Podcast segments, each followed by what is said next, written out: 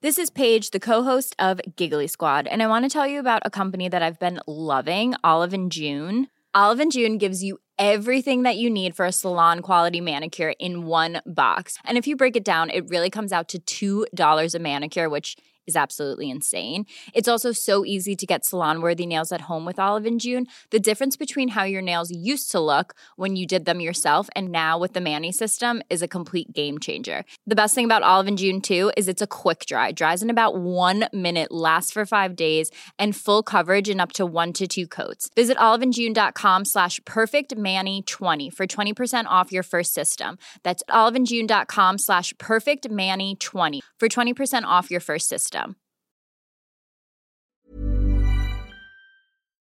Profesor Saku Tsuneta, subdirector de la Agencia Espacial Japonesa. Hello, my name is Saku Tsuneta. Thank you for listening to Coffee Break with the latest news on space science.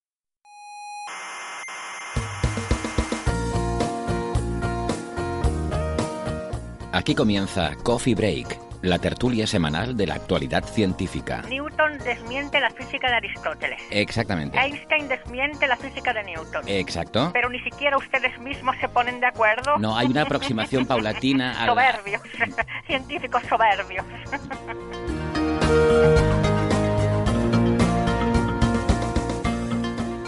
Saludos terrícolas, sean todas bienvenidas aquí a nuestra casa, este humilde rincón del espacio-tiempo que es la sala Omega del Instituto de Astrofísica de Canarias en los próximos 90 minutos. Les habla Héctor Soca, muy bien acompañado hoy eh, con unos amigos para repasar las noticias que nos ha dejado el mundo de la ciencia esta semana, o por lo menos las que nos han parecido más interesantes a nosotras, porque noticias de la ciencia, pues como siempre hay para dar y tomar. A nosotros nos gusta lo que nos gusta y eso es lo que vamos a traer aquí. Eh, hoy tenemos en el menú, eh, la verdad que platos bastante exóticos. Tenemos eh, el vacío cuántico en los púlsares, cosas sobre el fotón oscuro, incluso una teoría alternativa a la inflación que parece cuestionar la teoría de la relatividad general. Y luego también tendremos cositas más de andar por casa sobre Marte, Júpiter y Saturno y bueno, alguna, alguna otra cosita también si da tiempo, ya veremos.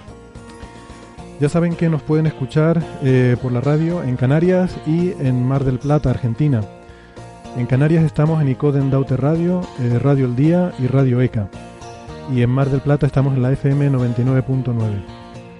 Y por supuesto, además de eso, en cualquier parte del mundo nos pueden escuchar por internet, eh, incluidos con sus móviles y sus tablets, a través de iVoox o de iTunes. Lo mejor es suscribirse, siempre se los decimos, porque no les cuesta nada y así se aseguran de que tienen siempre fresquito el último episodio cada semana, recién salido del horno. Se les descarga automáticamente en su dispositivo y eh, lo tienen ahí siempre disponible para escucharlo en cualquier momento que, estén muy aburridos, básicamente. O mientras están parados en el atasco de la autopista del norte, por ejemplo, que también es buen sitio. En fin, toda la información, eh, como siempre, la tienen en nuestra página web, que es señalirruido.com. Y eh, también estamos con lo del streaming eh, hoy, eh, por fin, en vídeo, en directo. Digo por fin porque nos ha costado un poquito hoy echarlo a funcionar. Pedimos disculpas a los amigos que están conectados. Hemos tardado un poquito más de tiempo. Y hoy no tenemos becario de Community Manager, o sea que, que hoy no, no podremos estar tan atentos a sus comentarios como la última vez. Pero luego al final del programa pues sí nos quedaremos un ratito eh, para en la medida de lo que podamos pues atender sus comentarios, sus preguntas, eh, su amistad y lo que surja. Así que voy a presentarles a la gente que tengo aquí hoy conmigo. En primer lugar, eh, Noemí Pinilla, doctora en ciencias físicas, investigadora de la Universidad de Florida. Hola Noemí, Hola, ¿qué tal? ¿qué tal? Todavía, todavía por aquí en esta visita que nos estás haciendo. Ya Eh, cerrando, las cerrando. na- quemando naves ya. ya, sí, los últimos días, ¿no? Ya. Muy bien. Es la Universidad de Florida Central, ¿verdad? Sí, sí. eh. Sería University of Central Florida, la UCF. Muy bien. Y también tenemos aquí eh, a mi compañero y sin embargo amigo, eh, Carlos Westendorf, doctor en ciencias físicas, eh, eh, aquí investigador en el Instituto, Instituto de Astrofísica de Canarias. Hola. Hola, ¿qué tal? Pues, eh, pues nada, bien, vamos a empezar entonces con, con los temas del día. Eh, bueno, antes de empezar yo quería mencionar una cosa, que es que eh, ya lo hemos puesto en nuestras redes sociales, pero Los chicos de Catástrofe Ultravioleta, ya lo saben, amenazan con volver y, Qué bien. y hacerlo por la puerta grande. Em, hace unos meses tuvimos aquí a Javier Peláez e incluso nos grabó un, un audio saludando a, a todos nuestros oyentes. Eh, vamos a ponérselo eh, de nuevo para que, que escuchen a, a Javier Peláez pues eh, promocionando Catástrofe Ultravioleta y, y anunciándonos que viene ya la segunda temporada. Hola, oyentes de Coffee Break. Soy Javier Peláez, uno de los responsables del podcast Catástrofe Ultravioleta. Y bueno, pues eh, saludaros, eh, deciros que yo también escucho bastante Coffee Break. Y también anunciaros que, oye, si también sois eh, oyentes de Catástrofe Ultravioleta, estamos ya preparando la, la segunda temporada. Eh, sé que estamos tardando un poquito, pero bueno, el tema de guion, músicas, etcétera, nos retrasa algo. Pero bueno, volveremos y seguramente nos escuchemos todos eh, en ambos podcasts. Un saludo a todos y nos escuchamos pronto. Bueno, pues, pues saludos Javier, eh, junto con Antonio Martínez Ron, son los autores de este eh, podcast legendario. Y lo único que pasa es que necesitan un poco de ayuda porque mm, Catástrofe Ultravioleta es un podcast, para los que no lo conozcan, que eh, viajan a sitios, eh, eh, van a grabar a un estudio profesional que tienen que alquilar. Ellos, por ejemplo, hablan del LHC y van allí a Ginebra, al LHC. O sea, no es como aquí de sentarse a hablar en una mesa, sino... Y eso pues conlleva unos gastos y entonces ellos tienen una campaña de crowdfunding para la gente que quiera echarles una mano. Pues eh, los oyentes básicamente eh, pueden ir a su página que es catástrofeultravioleta.com y allí pues ellos tienen eh, unos regalitos Sí, en está muy bien. de la es, es muy barato. De hecho, son 12 euros la- lo mínimo, de un euro por programa, o sea que merece la pena. Y Un si euro no por hay- programa. Y hay una camiseta también, o sea, por 25 euros tienes una camiseta muy chula. O sea que-. Y de ahí para arriba. O sea, Bueno, de hecho el, con el mínimo no había una camiseta también, creo, creo que el mínimo no, pero, No, bueno. pero vamos. Pero vale la pena. Pero merece cualquier la pena, sí. sí.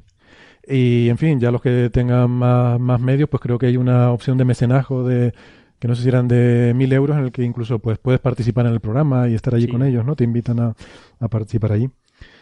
Así que muy bien. Em, pues nada, esperamos que, que consigan pronto la financiación que necesitan y podamos tener de vuelta la segunda temporada de Catástrofe Ultravioleta.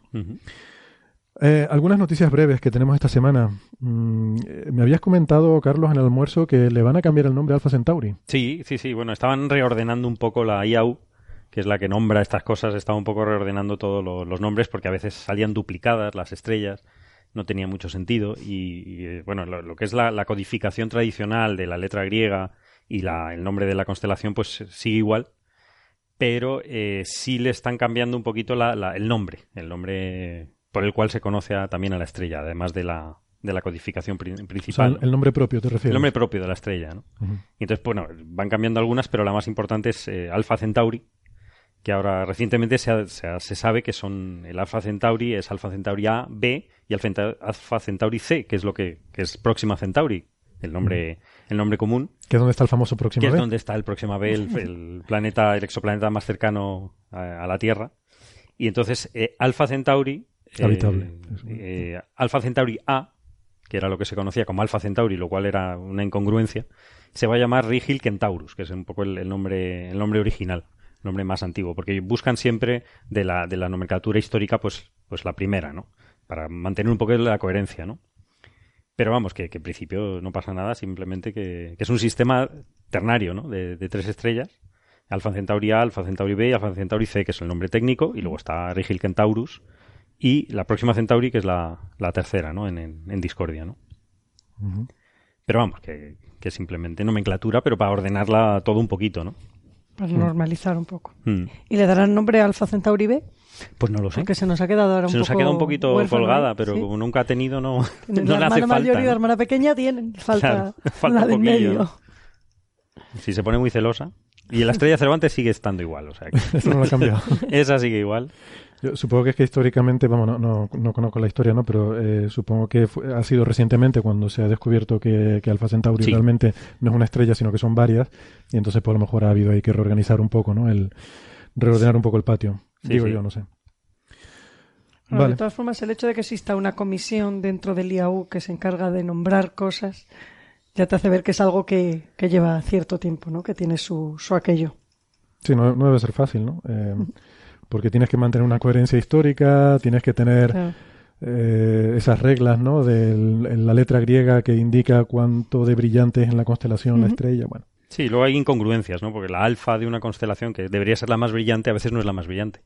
Porque se descubre después Claro, o sí. porque cambia el brillo también puede ser. Sí, o- pero no, es- bueno, y el- el- se man- pero se mantiene así por motivos históricos, para no hacernos Ya. un lío completamente, ¿no? O sea, realmente no tiene nada que ver con brillo, sino como se haya nombrado eh, originalmente. ¿no? Bueno, pues si, si les parece vamos a ir pasando de tema. Eh, hoy tenemos, como decía en la introducción, algunos temas bastante exóticos. Um, y hay un hay un, un artículo que ha salido estos días que a mí me, me llamó mucho la atención. De hecho, ha generado muchos titulares mediáticos, pero además de eso creo que es interesante científicamente. Eh, aunque yo debo decir que no me lo creo mucho, pero bueno, vamos a contar la historia y luego, y luego ya debatimos. Bueno, habrán visto por ahí eh, titulares que dicen algo así como que una nueva teoría dice que Einstein se equivocaba. Einstein. Eh, aquí- de aquí en adelante vamos a decir Einstein, por no, pero hay que hacer la puntualización porque, en fin, si no hay gente que luego se molesta y nos dice, lo has pronunciado mal. bueno, pues sí, pero vamos a tomar el convenio de que vamos a llamarlo así. Eh, vamos a ver, eh, resulta que es una teoría que ya existía desde los años 90, no, no es que se proponga una teoría nueva, lo que es eh, es que, bueno, es, parte de una familia de teorías que pretenden dar una explicación alternativa a lo que conocemos por la inflación cósmica. Eh, la inflación es un periodo muy extraño del universo que ocurrió en las primeras eh, fracciones de segundo del Big Bang, los cuales el, el universo pues aumentó de tamaño muy rápidamente, de forma exponencial, y eso explica muchas de las eh, cosas un poco curiosas que vemos hoy en día en el universo, fundamentalmente que tenga la densidad crítica casi exactamente para que no sea eh, eh, o sea, tiene justo la densidad crítica para que ni vuelva a colapsar sobre sí mismo por la gravedad, ni se expanda indefinidamente. Aunque bueno, eso todo ha cambiado con, con la energía oscura. Da igual, me estoy liando. La cuestión es que... Qué complicado. ¿eh? sí, es por no, por no entrar en muchos detalles sobre esto. ¿no? Eh, bueno, les invitamos a ver nuestro eh, episodio especial sobre cosmología, porque ahí hablamos de todos estos temas, si alguien quiere profundizar más. La cuestión es que esa primera fase del universo eh, es un poco extraña. Se explica con esta teoría llamada la inflación, pero hay gente que no le gusta porque la inflación eh, es algo que bueno que es bastante diferente de, cómo es el universo de cómo se comporta el universo en la actualidad y parece que es algo que está como demasiado puesto ahí un poco con un calzador para explicar todas las cosas que, que vemos en cosmología y que de otra forma no seríamos capaces de explicar uh, entonces hay gente que ha estado trabajando en otras teorías no eh, una de ellas es esta familia de teorías que lo que dicen es que la, una de las, de las cosas que dicen es que la velocidad de la luz no es eh, una constante universal que haya sido siempre la misma, Uh -huh. que como saben es uno de los postulados principales de la relatividad uh -huh. de Einstein, Uh -huh. eh, que dice que la velocidad de la luz siempre es una constante y además no se suma cuando tú te estás moviendo con respecto a otro sistema de referencia. O sea, la, la relatividad se basa en el postulado de, o uno de los pilares en los que se basa, en el postulado de que la velocidad de la luz es fija. Eh, entonces estas teorías dicen que no, que a lo largo de la historia del universo esa constante ha cambiado. Que según el universo era más energético, eh, antes, más cuando nos vamos más atrás en el tiempo, la velocidad de la luz era mayor. Y que en ese periodo de la inflación, pues era, eh, se propagaba más rápido la luz que la gravedad. Y entonces de esa forma, pues explican, eh, bueno, básicamente esas propiedades del universo sin tener que recurrir a la inflación. Uh -huh. Bueno, eh, yo he leído un poco el, el, artículo este que ha salido ahora en los medios de comunicación, que um, es un artículo publicado por dos investigadores, eh, uno del Imperial College eh, de, de, Londres, que se llama se llama Joao eh, Magueyo o algo así, supongo que se pronuncia, la verdad es que no tengo ni idea, eh, supongo que debe ser portugués o brasileño. Y, y el otro es eh, un investigador de de la Universidad de Waterloo en Canadá, eh, que se llama Afshordi. La verdad que son nombres un poco, un poco extraños. Sí, sí, es curioso. Pero eh, aquí hay una cosa que me llama la atención, porque las notas de prensa siempre los ponen en el orden contrario al que aparece en el artículo. Lo cual no deberían hacer, claro. ¿Habrá otro artículo que hable de otra parte, como muchas veces los de dinámica, uh -huh. que tienes el Brown Batikin y el Batikin Brown? Sí, no, yo creo que no, porque yo he estado mirando un poco y, o sea, de esto de lo que se habla en la noticia aparece solo en este artículo. Uh -huh. yeah. Yo me, por lo que he tirado es a lo mejor a pensar que igual el miembro más senior es el segundo autor del artículo, y a lo mejor es el que tiene más, es más es que tiene más difusión en los medios o lo que sea y Sí, lo ponen primero. entonces lo ponen primero. No sé, a lo mejor el primer autor es un, un estudiante de doctorado, no sé, por, por decir algo, ¿no? La verdad es que no tengo ni idea, pero me resulta sorprendente ese detalle. Y bueno, el- lo que publica en este artículo, y es la noticia, es que por fin una de estas teorías hace una predicción testable. ¿vale? Porque hasta ahora eran teorías totalmente mm, eh, sin ningún tipo de, de soporte empírico, ni de posibilidad de tener soporte empírico, sino algo completamente especulativo. Y entonces aquí lo que dicen es que eh, son capaces de producir predicciones que se pueden comprobar obs- observacionalmente. Y hay una predicción en particular, que es la que, la que se le ha dado publicidad en los medios de comunicación, que es que predice un valor concreto para lo que se llama el índice espectral Ujú. del fondo cósmico de microondas. Bueno, llevo mucho rato hablando, les voy a dejar a ustedes que cuenten No, eh, lo que quieran sobre esto y el índice espectral y esto, ¿no? Eh, y luego hay otra predicción que esa no ha salido en Ah, ninguna nota de prensa, que a mí me parece muchísimo más interesante, que es la predicción eh, de que mm, el origen del universo, el Big Bang, no produce ondas gravitacionales. Y esto es súper importante para nosotros porque tenemos a gente como José Alberto Rubiño, Claro, claro, eso. conocido sería- aquí por nuestros oyentes, Sí, que nosotros estamos intentando comprobar precisamente eso con el experimento Quijote, ¿no? Eh, Medir las ondas gravitacionales originales, las del Big Bang. Y si esto es cierto, pues no habría, no existirían. claro. Pero eso lo vamos a poder medir en poco tiempo, vamos, en unos años. Se Eso supone que. decir, del, además de esto, que sería, bueno, habría que detectarlo y si no lo detectas siempre puedes culpar a que tus experimentos no son suficientemente sensibles. ¿Alguna de las otras predicciones son fácilmente observables? Así. La otra predicción sí es fácilmente observable porque es una medida de la, de la estructura de fluctuaciones en el fondo de microondas. Sí, porque ellos definen un, un- un índice espectral, que lo llaman así, ¿no? Porque hay una amplitud que es la intensidad de las fluctuaciones de densidad originales, ¿no? Ujú. Esa es la amplitud. Y la variación de esta amplitud con escalas es lo que llaman índice espectral. Mm. Entonces, la- las inhomogeneidades originales en diferentes escalas, eso se puede medir.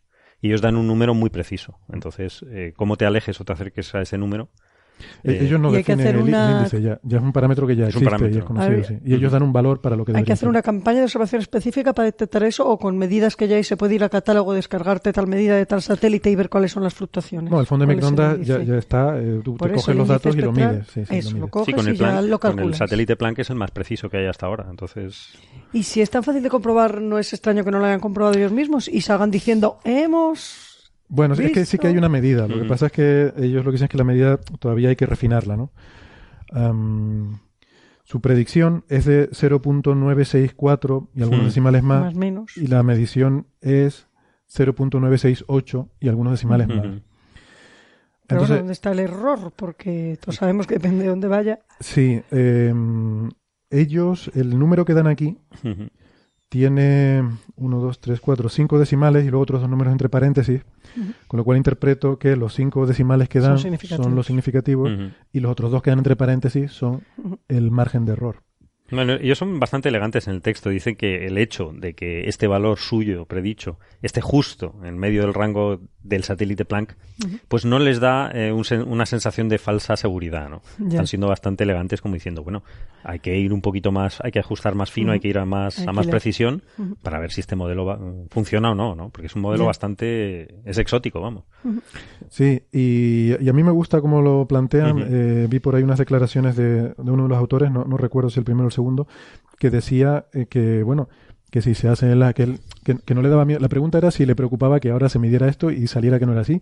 Y decía que no, que estaría encantadísimo, porque Claro. así podría eh, tirar todo esto a la basura Y empezar y, em- y empezar a trabajar en otras Claro. cosas. No, ya se sabría que la velocidad de la luz no, va- no ha variado en el- la historia del universo, lo que cual también es un resultado interesante. Y también es interesante. Sí, porque la inflación es un, es un pegote que se pone un poco en, la- en el modelo para... Para explicar, Explicar lo las que ya se ha observaciones. observado. Claro, Pero eso pasa muchas veces con los modelos teóricos. Claro, pero que el universo haya cambiado de comportamiento no te deja muy tranquilo. O sea, que al principio se expanda muy exponencialmente y luego no. Ya. Ese cambio, de, pues, pues también se debería explicar y no sabemos explicarlo. Con lo cual, ninguna de las dos teorías, en fin, te deja muy, muy tranquilo. Pero bueno, alguna de las dos tiene que ser. O sea, que si por lo menos podemos Bueno, distinguir... hay más, hay más alternativas. Bueno, claro, claro. Pero esta es de todas las alternativas es la única que ha ofrecido una predicción testable y por eso yo creo que es bueno. O sea, eh, la verdad es que yo no me lo creo mucho, eh, es una, una, opinión indocumentada y desinformada. lo mismo me voy a tener que tragar estas palabras en algún momento, pero, eh, pero está bien que, que, den predicciones. Hay una cosa buena que tiene, y ellos lo comentan, que es que ellos no tienen que ajustar nada, o sea, no tienen parámetros ahí que... Mm, parámetros libres que sintonizar, mientras que la inflación sí. Ya. O sea, la inflación tiene muchos parámetros. Eso es un problema. Cuantos más parámetros, más fácil es que tú te estés engañando a ti mismo. Que encuentres una combinación que Una combinación ideal que se ajuste a lo que quieres, eh, al resultado que quieres obtener, pero que no sea cierto. O sea, que de alguna forma te estás engañando, ¿no? Entonces, cuanto más, menos parámetros ajustables, pues mejor.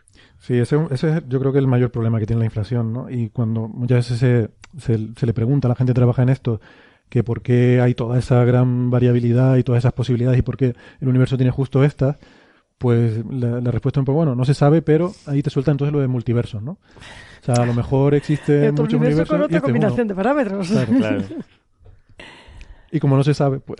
Sí, bueno, es un poco lo que decís también, que yo no sé, que para si nuestros escuchantes son aficionados a la ciencia, también les gustará oírlo así, ¿no? Pero la idea de que un modelo pueda ser elegante o pueda no ser elegante, pues es un poco por estas cosas, ¿no? Por decir, tienes que reconocer mm, no solo tener un modelo, sino reconocer un poquito las limitaciones y puedes hacer predicciones mejor, ser no simplemente salir con la verdad en una bandera y decir esto es lo único que lo va a explicar todo. Mm. Siempre. No, porque nunca es así. Siempre te acercas asintóticamente, poquito a poco, a, la realidad, entre comillas, ¿no? Que... Sí, sí, hay pasos que te crees que estás dando adelante y lo que te llevan es un poco a un lado y tienes que reorientarte y mm. es la, ciencia es así. Yo aquí tengo un comentario un poquito perverso también sobre, sobre esto, eh, porque es una noticia que estos días muchos oyentes nos la han estado enviando, eh, que ha aparecido en diferentes medios de comunicación, ¿no? Y, y, uno de ellos nos la enviaba desde esa publicación infame que es rt.com, RT, que siempre tenemos que andar desmintiendo. Está en nuestro Hall of Fame de las ¿De publicaciones RT, que eso no lo sé yo? Russia Today. Ah, ok. Sí, fallan pues mucho, fallan mucho, la verdad. A, lo mejor, a lo mejor otras cosas lo hacen muy bien, yo no sé, hablando de política, pero lo que es ciencia es una cosa... Que no dan pie con bola. Se parece mucho a la de I fucking love science. Sí, hay, unas cuantas conocidas que no dan una, vamos. Está entre los sospechosos habituales, ¿no? Esto es lo típico que te envían una cosa de estas, de, y ya, link, rt.com y ya, ya te llevas la mano a la cara. Bueno, pues en este caso, no estaba mal. Sin que sirva de precedente. Sin que sirva de precedente. Yo no sé si se equivocaron en algo o se encontraban mal ese día el redactor. Pero no. igual lo escribe el becario. Lo habrá escrito un becario. todavía no lo tiene moldeado. Todavía no le han enseñado cómo hay que. Pero yo estuve ahí dándole vueltas para arriba y para abajo, lo, leí dos o tres veces y, no había ninguna, ninguna cosa que estuviera muy mal, ¿no? Ni siquiera mal. O sea, era todo bastante, bastante correcto. Pero bueno, eh, nada, a ver cómo evoluciona esto, ¿no? Porque, claro, evidentemente va a haber medidas cada vez más precisas de, de este índice espectral en el fondo de microondas y sobre todo, yo tengo muchas ganas de, de saber qué opina José Alberto Rubiño. Sí, sí, sí, hay que invocarlo varias veces. a José Alberto Rubiño. Ya lo hemos dicho tres veces, ¿no? Dos o tres. Ahora aparece por la puerta. ¿Tenemos una llamada? Por favor, esperen, vamos a pasarla por antena. bueno, le comento a nuestros oyentes que lo, eh, nos hubiera gustado que, que, viniera hoy. Sí, es nuestro experto en cosmología. Bueno, suele venir al programa siempre que puede. Eh, pero bueno, no era el caso esta semana, ¿no? Eh, anda liadísimo con con las cosas de Quijote y, me he dicho que, vendría eh, en cuanto pudiera, pero que esta semana era imposible. Así que nada, ¿algún comentario más sobre teorías alternativas a la inflación? A mí es que lo de la inflación me mola mucho, no sé. pero bueno, de hecho es una, es una teoría Mira, a lo mejor ahí está el link. La inflación es una mm. teoría que fue desarrollada originariamente, eh, sobre todo por científicos rusos, por físicos rusos. Así que, no sé, a lo mejor de ahí tenían buenas fuentes y les explicaron. Puede ser que alguien preguntaron a alguien. Le preguntaron a alguien, a lo mejor. bien, pues, pues sí. Más cosas. Eh, cosas exóticas. Lo del vacío cuántico. Sí, esa es tela, ¿eh? El vacío cuántico mola, mucho. A mí esta noticia que, vamos a comentar ahora me gusta mucho porque eh, en cierto sentido se parece mucho a, lo que nosotros hacemos en física solar. La noticia es la siguiente. Resulta que con eh, nuevas observaciones del VLT, eh, el, telescopio, bueno, realmente es un grupo de telescopios en, en Paranal, en Chile, han hecho unas observaciones muy interesantes en las que han medido polarización. Eh, la polarización es una propiedad de la luz. Yo creo que todo el que ha hecho fotografía con cámaras reflex y ha usado un polarizador para, para eliminar reflejos o para lograr efectos artísticos. Mucha gente usa gafas de sol polarizadas ahora. Gafas de sol polarizadas. Sí, están, bueno. vuelven a estar de moda, Sí, ¿eh? sí, ¿no? sí, sí. Con el vintage. Pues es una propiedad de, de la luz que simplemente quiere decir que no la, la luz es una vibración del campo electromagnético y en principio, pues eh, el- a ver, por decirlo de una forma un poco simplista, los fotones que nos llegan de cualquier fuente van vibrando en todas las posibles eh, direcciones eh, perpendiculares a la propagación y no hay no hay una no hay una dirección privilegiada de vibración, ¿no? Todas son igualmente probables. Pero mm, ocasionalmente, típicamente cuando la luz viene reflejada de algún sitio, se puede producir que haya más luz que está vibrando en una determinada dirección que en otras. Y entonces cuando se rompe esa simetría se dice que está polarizada. Bueno, eso dicho así, pues no parece que tenga mayor, mayor interés, pero es que en, en astronomía es súper interesante la polarización porque nos da información muy, muy interesante, por ejemplo, de, de luz que viene reflejada de otras cosas. Y, y eso es muy interesante. Lo que pasa es que es muy difícil de detectar. Pues con estas observaciones del VLT han eh, detectado polarización y además una señal muy fuerte en un pulsar eh, que se encuentra a 400 años luz de aquí. eh, un pulsar que se llama eh, RxJ1856.5-3754. Esto lo, lo tengo apuntado. que no- no falta ahí memoria. una comisión para poner un nombre. Que por lo- Que es, venga, una, le llevo a poner nombre venga esto. es una estrella de neutrones, ¿no? Que gira, ¿no? Que, Sí. que dice que es uno de los siete magníficos. Sí. Que es de los pocos que están eh, aislados. Que no tienen eh, compañera, que la estrella no tiene ningún ninguna co- acompañante y que no emiten, que realmente no emiten en radio. O sea, es una estrella de neutrones peladilla, bastante pelada. Y que no tiene eh, material de supernova, porque ha llegado a, a ser una estrella de neutrones expulsando, una estrella masiva que expulsa sus capas, y ha llegado eh, a, a este estado de estrella de neutrones sin y no hay eh, restos de supernova cercano, con lo cual está bastante limpio, ¿no? Que es Pero eso es importante, es importante para esta para esta noticia, ¿no? es importante para esta noticia porque lo que lo que lo que dice el, eh, el artículo que, mm, que es un artículo liderado por un investigador italiano que se llama Mignani de, de INAF el Instituto Nacional de Astrofísica de Italia en Milán em, pues ellos lo que dicen es que la polarización es producida por em, efectos de las partículas virtuales que se generan en el vacío cuántico sobre la luz que se propaga eh, saliendo de esta estrella de neutrones. Esto es súper exótico. Es una pasada. Vamos a explicarlo un poquito. En el vacío, el vacío vacío, para la gente que hace mecánica cuántica, no está vacío. No existe, de hecho, el vacío. no existe el vacío para un cuántico, vacío, para un físico cuántico.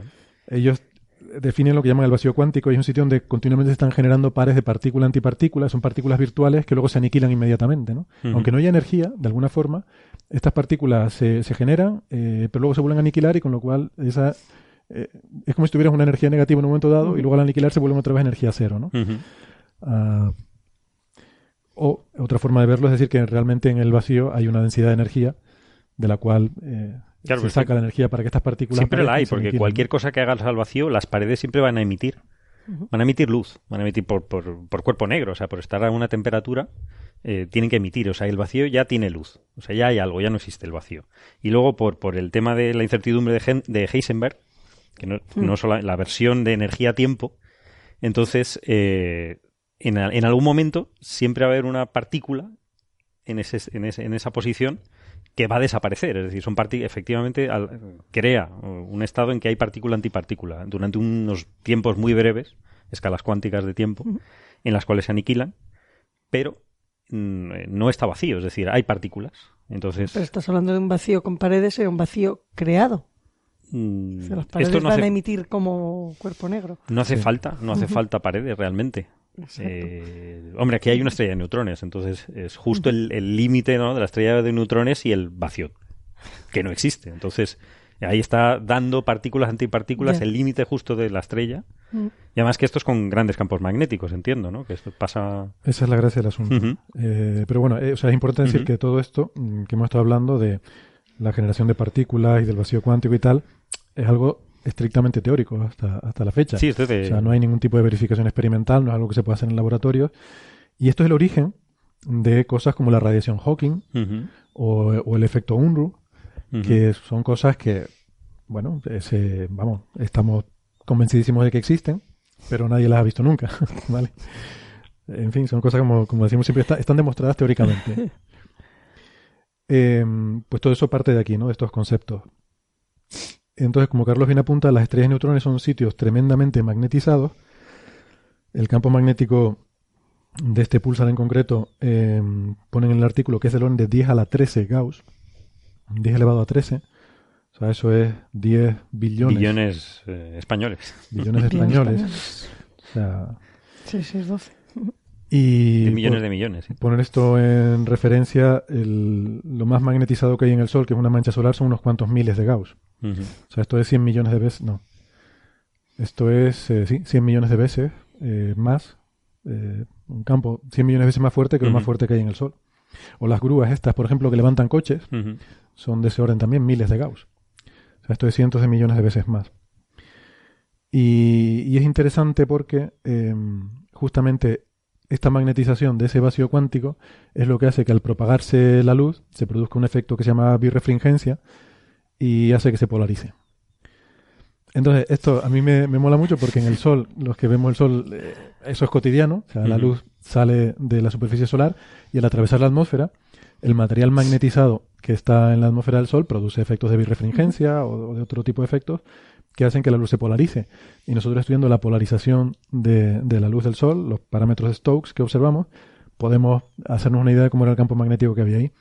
Pues esta gente hace lo mismo, pero ellos en vez de una atmósfera tienen el vacío cuántico.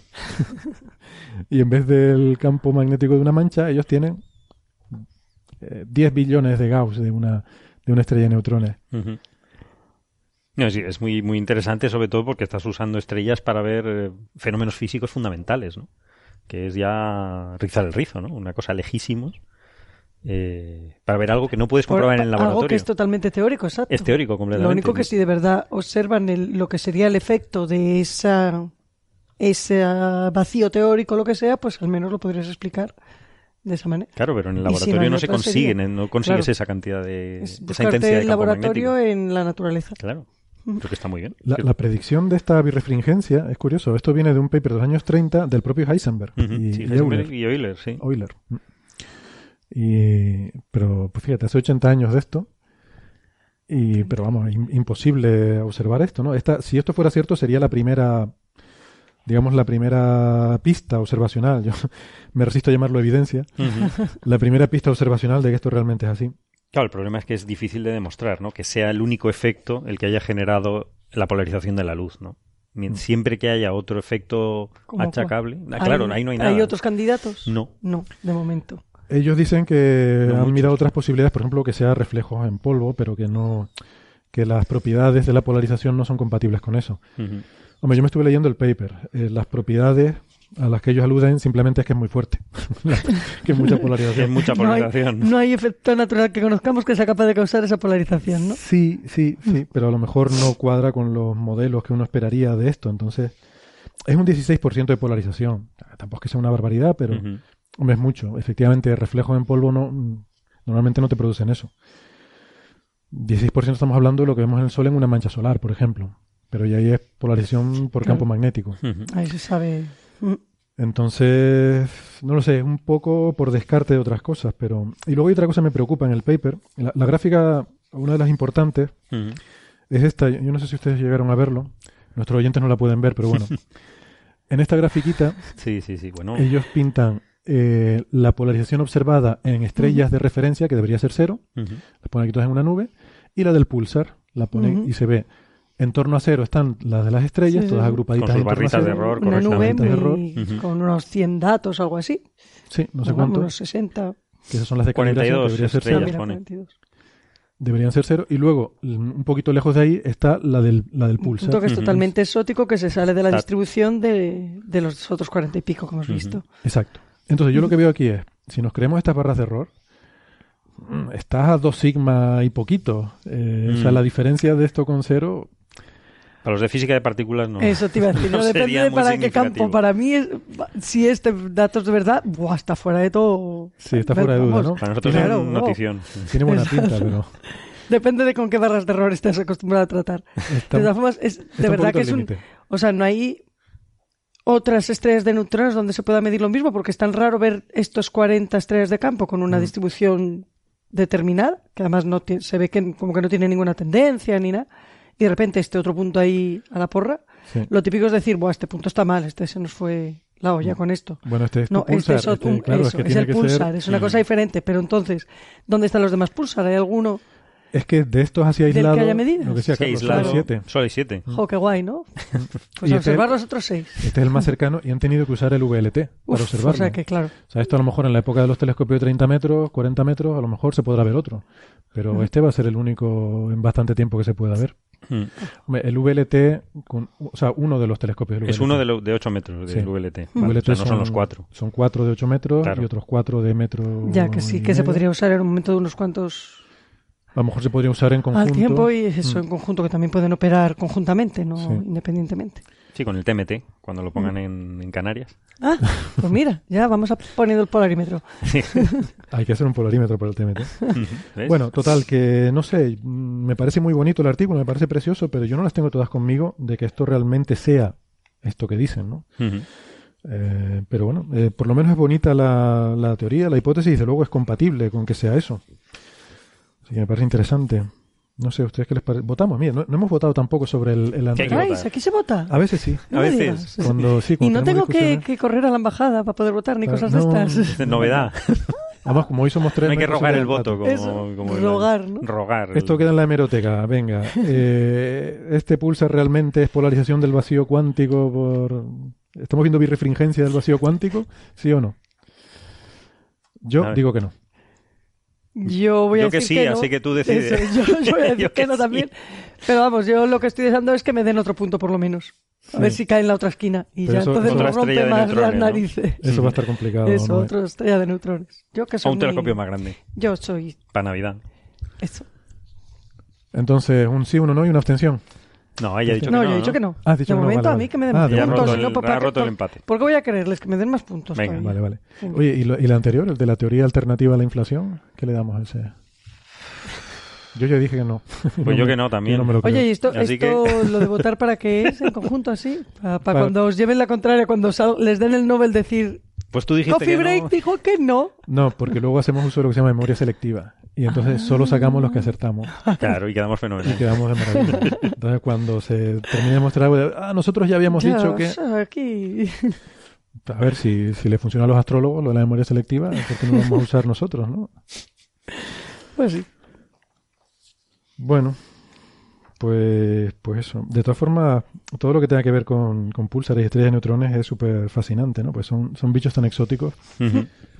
No, sobre todo si las condiciones no se pueden reproducir en la Tierra, ¿no? Que eso nos pasa en el Sol también. Claro. Usamos el plasma solar para cosas que aquí hacer pruebas que no podemos hacer. El problema que tienes con los cuerpos esos tan exóticos y tan peculiares es la estadística de los pequeños números. Hmm. Que es eso. Yo también, en- vale, los transneutronianos a lo mejor no son tan exóticos, pero también tenemos muy pocos eh, para algunas cosas. Pero claro, cuando lo pones en cualquier... Intentas sacar cualquier conclusión así sobre lo que es la población, pues no dejas de tener cuatro cuerpos exóticos. No tienes en realidad un estudio sobre la población completa, claro. porque te faltan números ahí. Bueno, pues si les parece, vamos a, vamos a poner un poquito los pies en la Tierra. o, bueno, no, no tanto, pero por lo menos el sistema solar. Ah, bueno. Y Vamos a hablar de cosas un poquito más, eh, más cerca de casa. Y mm, tenemos noticias, como decía, sobre Marte, Júpiter y Saturno. Si quieren las podemos dar incluso en ese orden, de más cerca a más lejos. Bueno, de más cerca a más lejos, eso realmente, eso es uno de los grandes, em, ¿cómo se dice? Eh, Errores, ¿no? Que se transmiten en el sentido de, alguna vez he hecho la pregunta, ¿no? ¿Cuál es el planeta más cercano a la Tierra, ¿no? Y siempre la gente te dice inmediatamente, ah, pues Marte, ah, pues Venus. Pero claro, es que eso es porque tenemos siempre la, la, la idea esta que nos ponen en los pósters de los en planetas alineados en fila. Claro. Claro, que depende del, mo- Pero dependiendo en qué parte de la órbita los momento. Claro. ¿eh? puede estar en, un, en un lado o en otro. Bueno, entonces, em, eso, Marte. Tenemos varias cosas sobre Marte esta semana. Eh, no sé por dónde podríamos empezar. Quizás lo de Schiaparelli, ¿no? Que, em, que ya tenemos más información.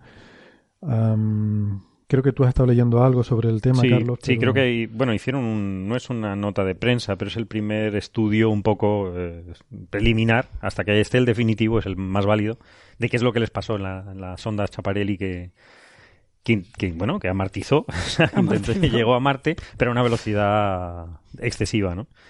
Y ya nos habían dicho, ¿no? ¿Algún, ¿Era un ingeniero? ¿Quién fue? Que- Sí, el, no, el Project Scientist de ExoMars. Project Scientist- Eh, la- Sí, sí. Vamos a dar un poquito de background, sí, Venga. porque, porque esto tiene su historia, ¿no? ExoMars es la misión de la ESA, la. Agencia Espacial Europea, a Marte, que, eh, bueno, es una misión que tuvo sus problemas porque en principio se iba a hacer en colaboración con NASA, luego eh, ahí hubo, mm, bueno, eh, al- las desavenencias que fueran y al final NASA se medio retiró y la Agencia Espacial Europea entonces se juntó con Rusia eh, para sacar la misión adelante, sobre todo para hacer el lanzamiento, que era lo más eh, crítico en aquel momento. Y Roscosmos, que es la agencia espacial rusa, pues puso el lanzador. El- la misión llevaba, en realidad ExoMars es una serie de misiones. Esta ha sido la primera. Eh, la siguiente se, está planificada para 2020. Y esta primera misión llevaba una sonda que llevaba un orbitador, o sea, un cacharro se iba a quedar en órbita de Marte, y un módulo de descenso que iba a aterrizar en Marte con un, eh, con un cacharrito.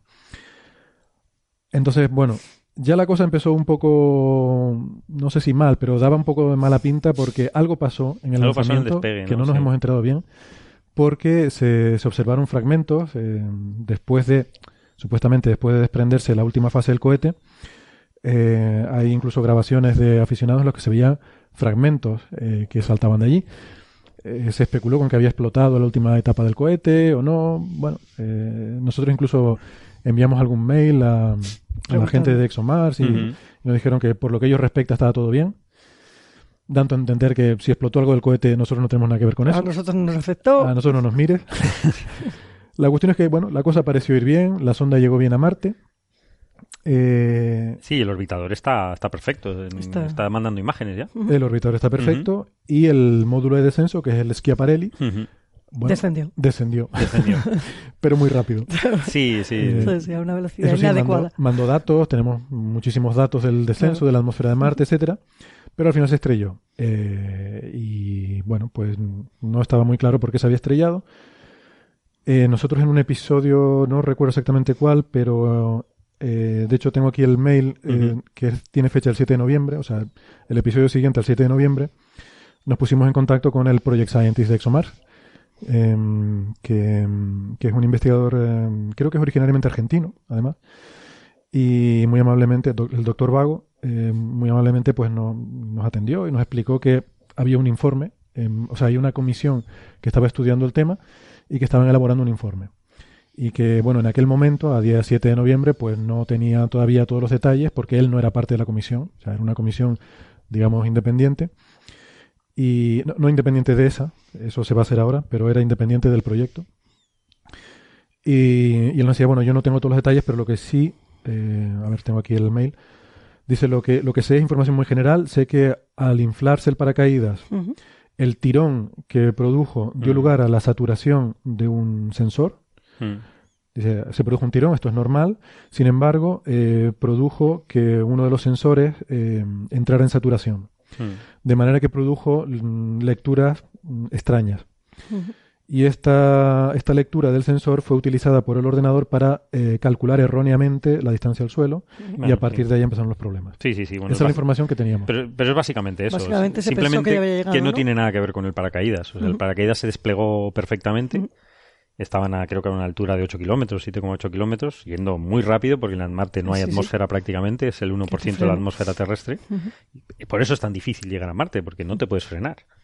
Entonces se desplegó el paracaídas, había quitado antes la, la, el- la tapa esta que tiene de, el escudo térmico, eh, para que no se fun- no se fría todo, aunque hay poca atmósfera, se- las pe- pequeñas partículas a esas velocidades pueden ser pueden calentar también toda, toda la nave.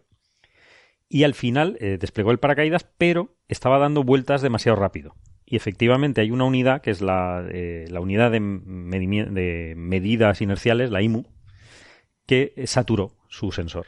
Se salió de escala.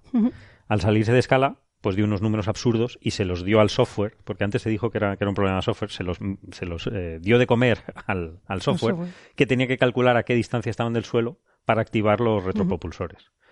Eh, esas medidas dieron una altura negativa. Claro, el software no estaba preparado de- para, para... fuera de escala. No lo identificó como fuera de rango. No, no podía, esos valores no podían ser y entonces... y dijo, ya hemos llegado. Claro, ya hemos llegado. Entonces, eh, entonces deja, deja de eh, lanzar Sí, no retropropulsores. enciende. Sí, No porque vamos, lo que hace no solo se frena con el paracaídas, Claro. lo que hacen estas sondas es cuando están a cierta distancia del suelo, encienden los motores para impulsarse y con eso se frenan. Es que no hay otra forma. Es como en la Claro, Luna, exacto, como sí, Apolo sí. 11 en la Luna. Tienes que llegar frenándote con retropropulsión Exacto. para posarte de una, de una, una velocidad adecuada. Y en este caso no. Lo quitó, quitaron los retropropulsores porque creía que ya estaba en tierra no. Y desplegó todo el equipamiento científico. Encendió los instrumentos, ¿no? Encendió los instrumentos y Qué mono. Se puso a estaba, estaba a 3 Ay. kilómetros todavía, a, tres- No a casi pidió 4 kilómetros. tiempo de adaptación ni nada. Dijo, venga, vamos, al tema. Y a 3 Al kilómetros a esa velocidad, pues hizo un lito frenado un poquito abrupto. Pero bueno, para aprender. O sea, esto es cosa. Sí, Bueno, hay que decir Hombre, que este eso, módulo... eh, lo bueno es sí, que se haya recogido todos los datos para mm, analizar, porque si van a ir otros tres, imagino que, el- no sé si los tres ame- amerizarán. Eran cuatro, decías tú, ¿no? Los ESOMARS. No sé cuántos son. Sé que la próxima es de 2020, sí Ujú. creo que son cuatro. Y son para- todos para, para O sea, hay un rover, a- hay a un. como se llama, amartizar. Um, Suavemente. ater- aterrizar en Marte. Aterrizar en Aterrizar en Marte, Marte. vamos. Entonces, hay que Pero son- aprender hay de uno que es un rover ruso, un, un, un robotillo de estos, eh, tipo Curiosity, de, que ese es el siguiente. O sea, que tiene que llegar en sí. condiciones, no puede. Hay que decir que esto era una prueba. Claro. Eh, o sea, no, no se ha perdido una cosa carísima con una instrumentación súper sofisticada. Esto, bueno, tenía algunos instrumentillos a andar por casa, pero era básicamente una prueba. Era decir, bueno, vamos a ver si sabemos aterrizar en Marte. Ya. Hoy, pues mira, por lo menos ha dado información. Pero Marte, Marte es complicado, ¿eh? La mitad de las sondas, recordemos que, que han Sí. tenido muy mala suerte. Problema. O sea, tienes un 50% de pegártela. O sea, que... De todas formas, aunque fuera como de andar por casa, como dices, seguro que hay dos o tres científicos que, Ah, sí, sí, seguro. que han visto, ahora mismo se han quedado sin, sin datos, ¿no? Que iban a Mm. estar los próximos años ahí Mm. trabajando con datos de Marte. Hay una cosa positiva que, que sí que he visto estos días eh, y son unas declaraciones de David Parker, que es el director de, de vuelos humanos y exploración robótica de la ESA, eh, que dice que las lecciones que hemos aprendido de Schiaparelli son muy valiosas y toda la información eh, que tenemos no- eh, nos es útil y va a ser aplicada para la próxima misión en 2020 Ujú. leyendo entre líneas, uno entiende que no se va a retrasar la misión 2020, que sigue, Sí, exacto, que sigue siguen en lo Bueno. previsto, porque claro, lo- la gran preocupación que había con esto era decir, bueno, pues Sí, que es un si no parón. sabemos aterrizar, pues esto a lo mejor va a, por- a pararlo todo y a retrasarlo todo. Ujú. Parece que no, que el plan de esa es seguir adelante. O sea, vale. Hombre, eh, pensando de forma un poco naif, ¿no? Un poco lineal, dos más dos son cuatro, dices, bueno, pues mm, el bicho, se va- si se va a poner a girar igual que giró este y va a mandar y se va a saturar un Sí, tal, no debería. pues uno, o, o hacemos que no se sature, porque girar va a girar, eso no lo puedes evitar, Mm. o hacemos que por lo menos sea capaz de interpretar una medida que está saturada para, no sé, y sacar la medida de otro sitio, O lo que tener sea, decir, dos. esta no, ah, no hagan ni caso. Tener un doble sistema de Exacto, medida. doble por que- eso, y sacarla Que de otro deshabilite sitio. uno, el que no está dando lo na- normal, lo que, habitual. Lo malo de poner dos es que si no has aprendido de esto, no, y que se te saturen los dos. O sea, si, Claro, sí, si sí. los dos son similares, Si es el con mismo- el mismo claro, tipo de comportamiento van a Que reaccionar tenga igual. otro. No, pero yo veo que medida, aquí el- ¿no? la cuestión es que tienes que tener un sistema de toma de decisiones más robusto. O sea, que no dependa, porque yo lo que entiendo es que esta unidad inercial no tenía nada que ver con el aterrizaje y con, y con la- el cálculo de la altura. O sea, puede entrar indirectamente, pero no, no era esencial. O sea, que el que estuviera girando o no. ¿Cómo mides la, altura a la que estás? Si tenía este radar. Eso te iba a decir, ¿la mides con alguna tenía señal? radar también, Pues sí, entonces, si no lo necesitas, lo eliminas. Claro. Claro, entonces yo no no, no que lo elimines, probablemente lo tienes que tener en consideración, pero digamos que yo creo que el software no estaba hecho para asimilar un, un error grosero de alguno de los sensores, ¿no? Y a lo mejor lo que hay que hacerlo más robusto, o sea, a lo mejor hay que hacer, y de ahí viene también todo, todos los avances en, insisto, en inteligencia artificial y sistemas expertos, no es solamente para que el móvil te sugiera un restaurante cuando sales a la calle, ¿No? que también, sino lo que pasa es que las misiones espaciales son muy reacias a incluir este tipo de tecnologías porque son más, son más imprevisibles, o sea, ellos son más algorítmicos, ¿no? O sea, yo quiero una cosa que sea el código tradicional, ¿no? El programa tradicional, haces A, después de A haces. B, después haces C, y eso es totalmente predecible pero eh, claro, es más sensible a cosas que no hayas previsto. Mientras que cosas Claro. más inteligentes, pues es verdad, a lo mejor son menos previsibles, a lo mejor te puede, pero sí que son más robustas, ¿no? O sea, Hombre, yo creo tu, tu programa también es tanto más robusto cuanto más lo rompas, cuanto más Cuanto más saber pruebes. qué pasa si tal Sí. y qué pasa si cual. bueno, eso sí, a lo mejor lo que hay es que hacerle más la puñeta antes de mandarlo, claro. Que me lo dejen a mí, que soy experta en producir errores. En a ver tú, sí, puede ser. Bueno, en cualquier caso, eh, no se, solucionarlos. no se ve que la ESA esté muy preocupada eh, como para cancelar las próximas misiones ni nada de esto, ¿no? O sea que eso es una buena noticia. Eh, y también decir que, bueno, estas conclusiones todavía se consideran preliminares porque se va a hacer una nueva investigación externa. Ahora ya sí con una comisión Ajá. fuera de esa. Sí, a ver qué ha pasado, Ya. ¿no? Se- sobre todo cómo se ha llegado a esta a este montaje, ¿no? De, de- de toma de decisiones que a lo mejor no es, no es del todo cierto, ¿no? O sea, Ya. no- el- el- quizá no había que haber eh, hecho caso de esta unidad, sino Claro. del radar Doppler. Haber dicho, bueno, esta unidad se ha vuelto loca, O igual lo que estamos diciendo, hacían falta más Claro. pruebas y tal departamento. o había que haberlo haber probado más, había Tenido un más fallo tiempo. de haber tenido más tiempo, lo que sea, ¿no? Sí, eso siempre es mejor que se haga, lo haga una unidad independiente. Sí, porque al fin y al cabo en estas cosas o sea, hay gente Somos que, humanos, que sí, ha sí. estado trabajando en esto y Años que son a lo mejor años, tus sí. compañeros, o gente que... Y claro, o sea, cualquier conclusión que salga de aquí va a ser apuntar el dedo a alguien. Eh, entonces, eh, esta- estos informes siempre es mejor que los haga alguien de fuera, ¿no? Eh, aunque tú no quieras, en fin, la idea a lo mejor no es culpabilizar a nadie, pero aprender internos. asuntos internos. Pero si quieres aprender de los errores, pues tienes que ver que falló. Y, y- e inevitablemente, como tú dices, falló tal cosa. O sea, el tío que lleva 20 años desarrollando eso, pues no se va a sentir muy bien. Claro, exacto. Pero en cierto modo seguro que hay más de uno que ya no se está sintiendo muy bien porque el- cuando has hecho el trabajo tú sabes bien también qué has hecho y, y cuando lees, como estás leyendo nosotros, el informe de qué es lo que ha fallado, cada uno ya sabe un poco, ¿no? Si entraba dentro de su campo o no. Sí, O sea, pero, no yo, le- al, al que lo ha, al que ha estado trabajando ahí no le va a hacer falta que llegue uno de fuera a decirle dónde ha fallado. pero yo mi experiencia es que cuando algo falla, mm, nunca es culpa de nadie, sino siempre de- del otro.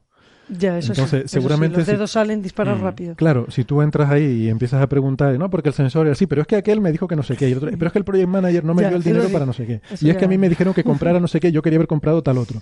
Sí, y sí. empiezas en esa cadena y Sí, al se echan culpas no unos a otros circularmente no y, es culpa de nadie, y no se aprende nada. ¿no? Y a lo mejor La realmente no es culpa mala de no nadie. la quiere nadie. Claro, a lo mejor realmente no es culpa de nadie, pero hay que Claro. aprender de las cosas, ¿no? Y el problema es que si tú estás, mm, tienes cercanía con la gente que trabaja esto, es muy difícil que tú puedas hacer un informe. Además es muy incómoda la posición también. Claro. Eh, Pero hay que estos procesos siempre, pero en todo, en la vida, en- no solo en esto, orientarlos de la forma es que tú dices que sea que lo vaya a hacer todo menos incómodo, que es no es- se buscan culpas, sino lo que buscamos es ver dónde falló para que no vuelva a pasar. Que tenemos otro lanzamiento en 2020 y esto hay que hacerlo bien, ¿no? Es intentar que el sistema funcione cada vez mejor. sí, sí. Es todo lo complicado, que tú quieras, es pero complicado. A mí me vienen mañana diciendo, Claro. mira, no te vamos a echar la culpa, solo estamos buscando qué es lo que falló para que no vuelva a y ocurrir. fallaste tú, ¿Por qué así que no vuelvas esto? pasado mañana. Recoge tus Pero cosas. no, es, no, no eres culpable, ¿eh? que No conste que no te estamos echando No, la culpa no de ser- nada. no debe ser muy cómodo para esta gente que No hizo tú, el, el módulo esto de inercial, es decir... eh, Bueno, para nadie es que Aparelli seguro. Nadie es Caparelli, pero esta gente que hizo el módulo seguramente estarán pensando, bueno, es que los requerimientos que me dieron no fueron correctos. También. Posiblemente. Posiblemente. Dice, porque es que no me dijeron que podía girar a esa velocidad. Claro. Y, tiene- y tendrían razón. Totalmente razón. Es decir, O no sería que culpa hizo- o suya. el que hizo el sensor. Porque estos son muchos, son sistemas muy complejos que hay que integrarlos entre sí. Sí, que cada uno va respondiendo a lo y que otro difícil le es, requiere. claro, es la interfaz de cómo se integran esos sistemas. Bueno, que es ingeniería de sistemas, que es, un- es una profesión en sí misma. Pero es que la, el- la comunicación entre grupos completamente diferentes es donde siempre puede haber más roces y más errores, ¿no? Y las discusiones internas, tú imagínate, eh, la gente que puso ese sensor ahí, las discusiones que habrá habido de, ves, te dije que no tenemos que comprar ese, sino el de la otra empresa, que valía 20.000 euros más y me dijiste que no, que eso era muy caro y que no sé qué, y aquella otra empresa que no sé cuánto, pero como eran franceses, pues no, porque no sé qué. O sea, seguro que esas Sí, discusiones ha habido que más de un mm, cosas que estaban con la tapita puesta encima han salido volando ahora. ¿no? Claro, seguro, seguro, porque cualquier tornillo de una cosa, de una misión espacial, se discute de, Sí. de a quién se le compra, a quién se le encarga, quién lo hace, quién lo talla, quién lo pule, quién lo prueba. Bueno, y aquí estamos hablando de los que han hecho el sensor y los que, han- pero- y los que han probado. Eh, Claro, pero no se va a poder probar nunca en condiciones de Marte, o sea, en, en vacío No, no. absoluto, cayendo a esas velocidades. Ya, dirán, pero es siempre que no- en un laboratorio no lo podía reproducir. O sea, todo el mundo va a tener una excusa, ¿Qué más podríamos eh, haber hecho? Claro. O sea, lo que hay que verlos de otro Claro, lo que te quiero decir es que siempre hay otros a quien echarles la culpa. ¿no? Siempre, siempre. Dice, no, es No, que no. no me dieron el laboratorio para probarlo. Claro, es que el laboratorio, en vez de ir a este, teníamos que haber ido al otro que sí que hacían pruebas de giro o que Claro. sí que hacían pruebas de no sé qué. Bueno. Pues, pues eso, complicado. Luego, eh, también sobre, sobre Marte, me gustaría pedirle su opinión, eh, porque un oyente, eh, Israel, eh, 2001 Israel en Ujú. Twitter, 2001 su guion Israel, está muy interesado en una nota de prensa de la NASA sobre eh, la incorporación del, del el orbiter de ExoMars, el TGO. TGO es el Trace Gas eh, Observer. ¿Cómo es? Trace Gas. ¿Es orbiter? Orbiter. Sí. Creo que sí, ¿no? Que, bueno, es- es- Ujú. lo que hace, lleva instrumentación para hacer medidas de, de gases. Trace gas son gases poco abundantes, muy poco abundantes. Ujú. Entre ellos cosas como metano, por ejemplo, ¿no? O sea, se espera que la instrumentación que lleva este orbitador sí que sea eh, muy importante científicamente, ¿no? Y que nos dé respuestas sobre misterios como el del metano en Marte, ¿no? ¿De dónde, de dónde viene ese metano? ¿Tú sabes algo de esa historia, Noemí? Porque es un, Yo, yo no. eso es- no, no es culpa tuya. ¿no? No, no es culpa mía. Yo no he sido. Yo, no- yo no estuve allí. Yo no. Estaba de baja. Pero a- además de esto, eh, lleva también un, eh, una de las contribuciones de la NASA a esta misión es eh, bueno una serie de aparatos para recibir las señales de, de los cacharritos que están en la superficie, de los rovers, y retransmitirlas, son repetidores eh, para enviar a la Tierra, ¿no? O sea, hay varios, eh, ahora mismo hay varios orbitadores en Marte, la mayoría son, son estadounidenses de NASA, que actúan como antenas repetidoras para los aparatos que hay sobre la superficie. Em, y bueno, pues eso, ahora el TGO de ExoMars pues se ha convertido en uno más de estas estaciones repetidoras. Lleva, lleva unas radios, se llaman Electra, que es una, un tipo de tecnología que lleva algo de tiempo usando la NASA en sus, em, en sus misiones a Marte. Y, y bueno, es interesante porque ahora el TGO no solo es una misión de la ESA para hacer sus estudios científicos, etcétera, etcétera, sino que pasa a formar parte también de la infraestructura humana para la exploración de Marte. O sea, vamos poniendo ahí más Claro. orbitadores que sirven para que cacharros que se pongan en el futuro van a poder tener más facilidad de comunicarse con la Tierra, ¿no? Sí, lo que yo no sabía es que mm, no tenemos mapeada la superficie de Marte en la suficiente detalle como para que sea seguro elegir un sitio u otro, ¿no? O sea que todavía hay que seguir, aunque tenemos imágenes de alta resolución muy buenas, hay que seguir a una... Pero no cubren toda la. No la alta resolución no cubre toda la superficie. que va. Entonces tienes que tener todos estos eh, equipos yendo mapeando poquito a poco, que lo están haciendo y mandando los datos para preparar cualquier misión, ¿no? Ujú. A mí lo que, bueno, lo que me sorprende, ¿no? Y creo que iba por ahí también el oyente, es el nivel de colaboración internacional. De decir, oye, vamos a aprovechar, mm, aprovecharnos los unos de los otros, ¿no? O sea, vamos a poner cosas, ya que vas a Marte, oye, pon una cosa que nos viene bien a todos. Ya. Porque esto es como las antenas de los móviles. Quiero decir, la- las antenas estas de, de telefonía que se ponen para Sí, tener que- cobertura. Claro. O sea, estos orbitadores son los que dan la cobertura para que los cacharros que hay en la superficie, los comunicar. Curiosity, los Opportunity, se puedan comunicar. O sea, el, el Curiosity solo puede mandar eh, información a la Tierra cuando está pasando un orbitador por encima, de manera que le pueda, pueda hacer de repetidor de la señal, ¿no? Bueno, pues eso, el TGO, mm, hombre, ahora está en una órbita que todavía no es la definitiva, está en una órbita muy elíptica, eh, pero poco a poco, a lo largo del próximo año, va a ir asentándose en una órbita ya más circular y, y eso va a aumentar, digamos, el ancho de banda que tenemos con Marte, eh, lo cual está bien. Digamos, haría, sí, una especie de red de satélites de comunicación como hay en la Tierra, Sí. pero Exactamente, ¿no? Es como una red de comunicación. con menos bichos porque cuesta más enviarlos, vamos, básicamente. Así que eh, la verdad que es un ejemplo bonito, incluso en esta, en este clima que hemos tenido, no sé ahora con Trump, que parece que se lleva bien con Putin, no sé cómo será la cosa, pero anteriormente con Obama las relaciones con Rusia eran tensas, ¿no? En Ujú. esta última fase, Sí, sí. sobre todo con Irán, con, perdón, con Siria. Eh, Y con Ucrania. Bueno, y con Ucrania, Por claro, claro. gas Sí, sí, efectivamente. Sí, pero luego a la- estación in- internacional de la NASA siempre suben cohetes de lanzaderas rusas, o sea que lo que Pero bueno, porque muy esa colaboración de estaba la- comenzada desde antes, Ajá. pero no sé si hubiera que comenzar una si... Bueno, de hecho, Obama está pasando a SpaceX como suministrador de la estación espacial. Yo creo que precisamente por eso, por no depender de Por los no rusos. depender de Claro, sí, Rusia. intenta no depender. Bueno, eso dicen las malas lenguas. Puede ser. Pero la cuestión es que en el caso de Marte, eh, sí que es bonito, ¿no? Ver esta, a pesar de, de las rencillas y de las cosas que hay en tierra y los políticos y tal, luego llegamos a Marte y todos nos ayudamos, ¿no? Quiero decir, es- Sí, yo cuando estuve anteayer a mí se me dijeron muy, muy bien. Lo dices como... no, pero Vamos a Marte y nos ayudamos. no, quiero decir que ahí estamos los europeos, los estadounidenses y los rusos y estamos llevando cosas como, a ver, En el espacio misión, se colabora ejemplo. más en ese Claro, sentido que, sí, que sí. competir. Pero es que no tiene sentido. La competencia es muy buena y hace crecer muchas o sea, hace te hace evolucionar en ciertas cosas y demás. Pero siempre hay espacio en todas las relaciones, hay espacio para las dos cosas, Hmm. para la competencia y para la colaboración. Solo colaboración tampoco es la panacea. O sea que lo inteligente es reconocer en qué campos, mira, guapo, pues ponerme a competir contigo aquí ahora me va a llevar todos estos años de retraso que tengo y me va a requerir toda esta inversión que no quiero dedicar a eso.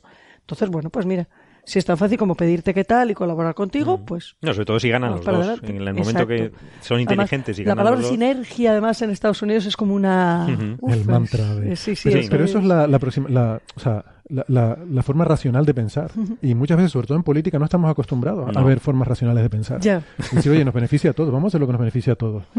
Eso ocurre en la exploración espacial. No hay muchos más ámbitos de la vida en la que eso ocurra. O sea, esta, esta misión ahora es un ejemplo precioso. Mm. Un cohete protón ruso lanza esta misión, que lleva un orbitador de la Agencia Espacial Europea, Mm. que a su vez lleva un repetidor estadounidense para aumentar la capacidad de esa red global de comunicaciones que estamos construyendo en Marte. Y es, nos estamos olvidando de que en un principio iba a ser estadounidense y europeo, pero nos peleamos. Nos peleamos, sí, pero ya lo hemos superado eso Incluso y con ahora nuestras seguimos colaborando. bueno, Exacto, por eso digo, ¿no? incluso con nuestras rencillas, nuestras movidas y tal, aún así somos capaces de tal. Por eso muchas veces cuando se habla ¿no? de por qué gastarnos el dinero en ir al espacio y tal, bueno, se plantean muchas razones.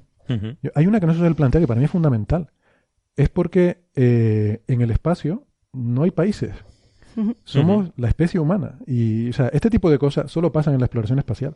El ver a los rusos, los europeos, los estadounidenses, en medio de todo el follón de Ucrania, en medio de todo el follón de Siria, que parece que tal y no sé qué, ahí estamos, ¿sabes? Juntos, codo con codo, para llegar a Marte. Porque es un desafío que requiere que, que nos pongamos juntos. Por eso me gusta la serie de Ay, National y ya Geographic con el siguiente tema. que se llama Marte y que precisamente ese es el punto, uno de los puntos fundamentales, que tiene que ser una cosa planetaria, un- una conjunción de todos los de, de todos los países, porque a Marte no vamos a poder llegar, digamos, los seres humanos sin colaborar. O sea, un Yo no solo por país pinchar no- el no puede. globo, A ver, a globo, ver, pincha, pero pincha. ¿cuánto tiempo creéis que se puede mantener ese espíritu de colaboración?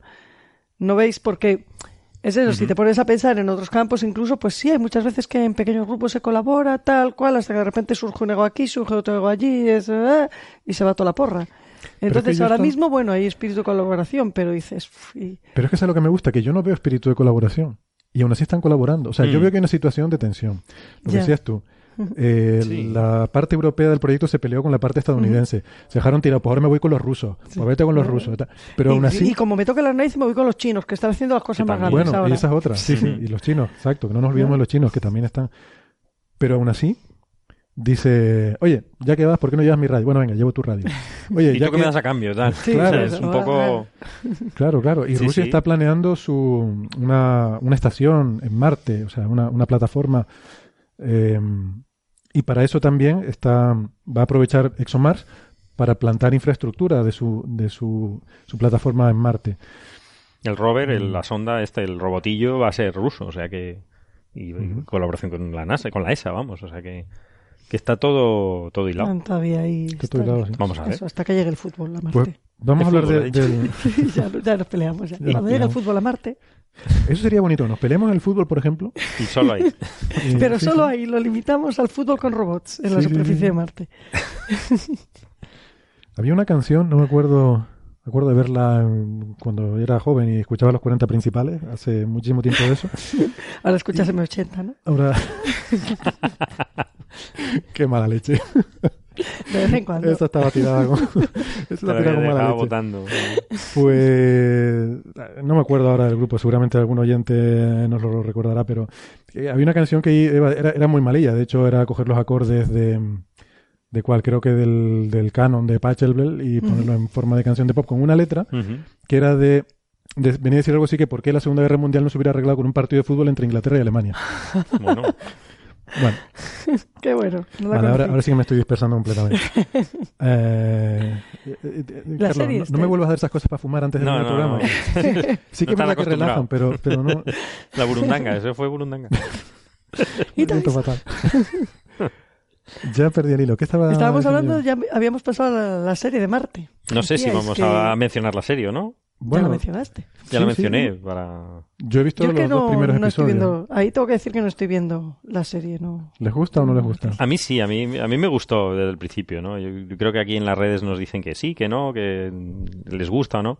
A mí es que me, me, me cautivó por eso, por, por el planteamiento inicial, ¿no? De que, eh, bueno, es una serie de, de National Geographic que no es ni ficción ni documental, sino las dos cosas. Ya. Lo cual es, ya, es, ya me parece brillante el, el- el- y arriesgado, o sea, el planteamiento. Por un lado es ficción, porque te cuento una historia del 2033 con los problemas que vamos a tener los humanos al llegar a, Marte, ¿no? Pero no hay que, no hay que hacer spoiler, por supuesto, ¿no?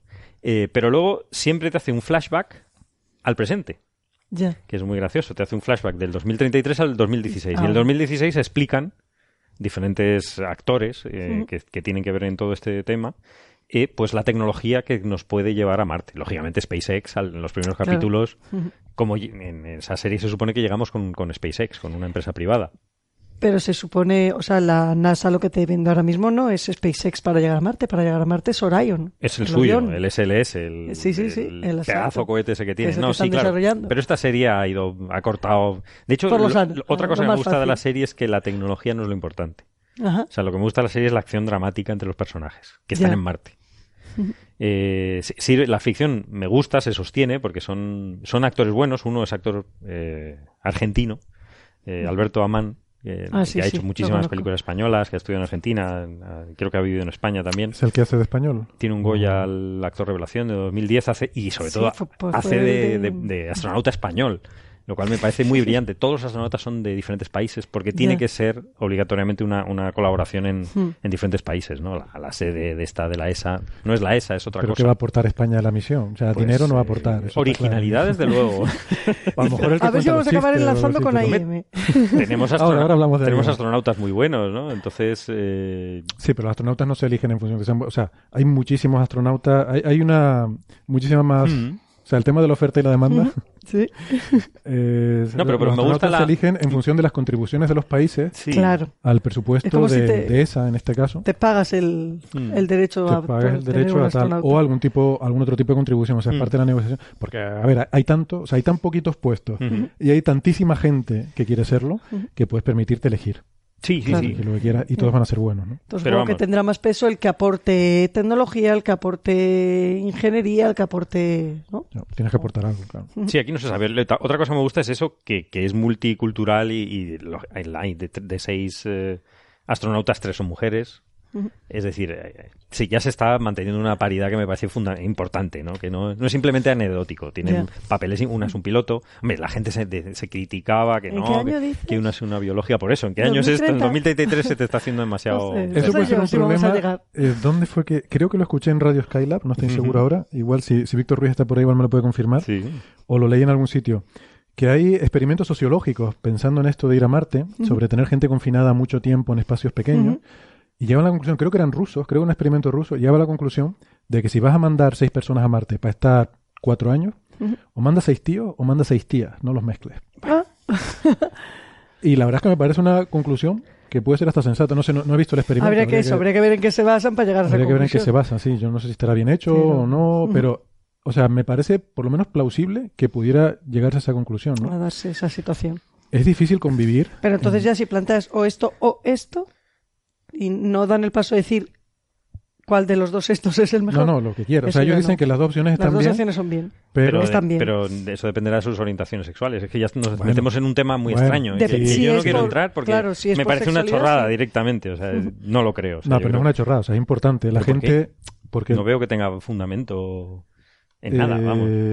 Bueno, no- yo, yo no si sé no hay tensión sexual, ¿qué, problema ves tú? Es que no entiendo yo muy bien. Es el- que, claro, es que ese es el problema. Ah, entonces tienes que ver Claro, los, la- claro, las orientaciones sexuales. Porque sí. Seis sí, claro, claro, por supuesto. Ahora ya nos metemos en un problema muy, mucho no, mayor. por supuesto, cuando digo o seis hombres o seis mujeres, se refiere hombre o gente con la orientación sexual de la mayoría de los hombres, o mujeres o gente con la orientación sexual de la mayoría de sé, las mujeres. yo no entraría ahí. Redefinimos hombre y mujer, Yo vale. no entraría ahí.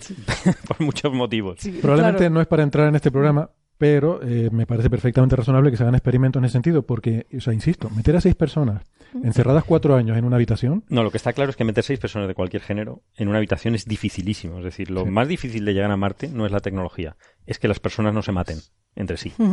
Eso se ha hecho experimentos en, en la Antártida, se hacen, es decir, más de seis meses, seis personas que no se empiecen a odiar y que saquen los peores instintos que 24 todos llevamos del- dentro. al día juntos. yo llevo una hora aquí sentado contigo Fíjate. y ya, y ya que me están dando unas ganas de... de- Y sobre todo porque Por no estás, no voy a, no voy a no- no perder estás obligado a que el agua que estás bebiendo es reciclado de los desechos de los demás. Jolín, ya, ya Que lo eso si lo piensas, dices, bueno, si te ya- paras a pensar, si te paras a esas pensar cosas, esas claro, cosas, y el aire que respiro es no, Seguro- ya, se acabó. limpio de... Seguro que hay otros problemas mayores que No, eso. pero decían que esa- esas cosas eran, eran básicas. O sea, la convivencia es, es muy difícil. Hombre, lo que sí estaremos de acuerdo es que por lo menos o manda seis tíos del Madrid o seis del Barça.